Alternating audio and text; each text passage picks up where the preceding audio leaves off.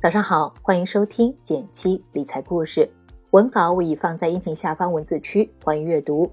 微信搜索“减七独裁公众号，关注后回复“电台理财”，送你一份理财干货大礼包。话不多说，马上开始我们今天的内容。你听说过消费降级这个词儿吗？虽然是降级，但它其实是一个褒义词。百度百科上的解释是：一定程度上降低效率、降低体验、降低个性、品味、态度，最高程度上实现物美价廉。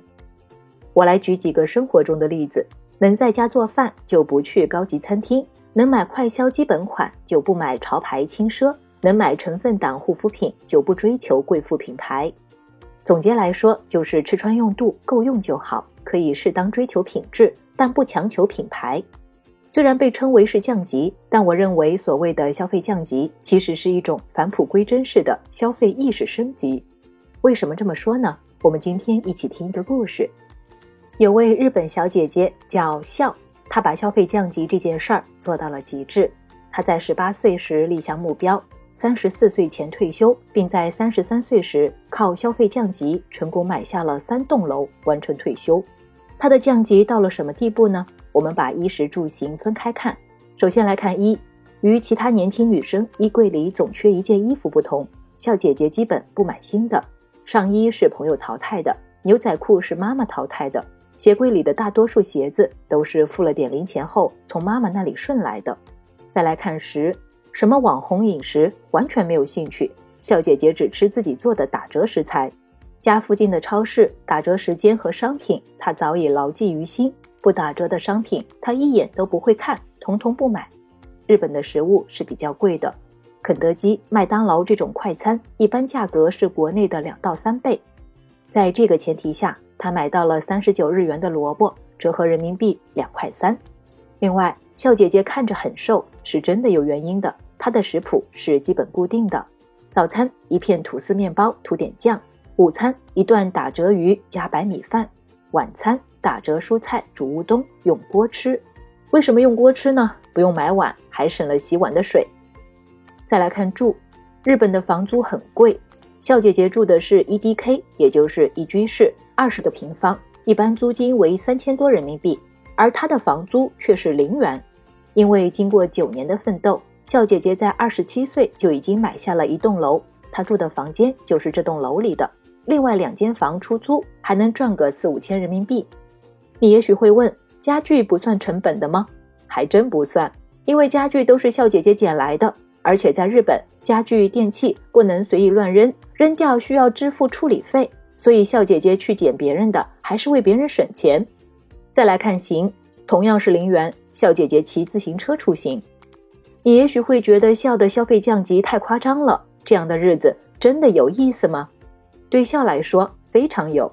在他三十三岁的时候，他完成了自己的目标，买了三栋房子，每个月收入两万元人民币，成功退休。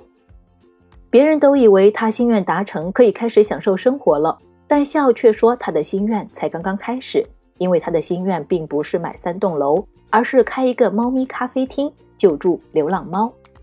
开咖啡厅一需要场地，二需要稳定的收入，这些都可以靠买楼来实现。笑姐姐在经过缜密的计算后，才在十八岁立下买三栋楼的宏愿。猫咖的生意其实不怎么稳定，但笑姐姐有三栋楼收着租，收入完全可以支撑她的这个梦想。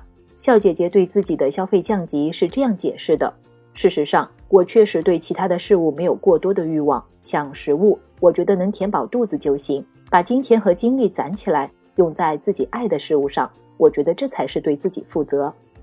明白自己真正需要什么，想要什么，为这个目标去攒钱，消费上省一点，就离目标近一点。笑姐姐的成功案例本质其实是她通过投资资产达到持续且稳定的被动收入，最终完成财务自由。还有个细节不得不提，笑姐姐的第一栋楼一千万日元是在二十七岁买的，耗时九年；第二栋楼一千八百万日元是在三十一岁买的，耗时四年。第三栋楼两千七百万日元是在三十三岁买的，耗时两年，这就是用时间换收益的长期力量。如果你也想和笑姐姐一样，通过理财和投资复利完成财务自由，去追逐自己的梦想，欢迎来我们的一元实操营进行学习。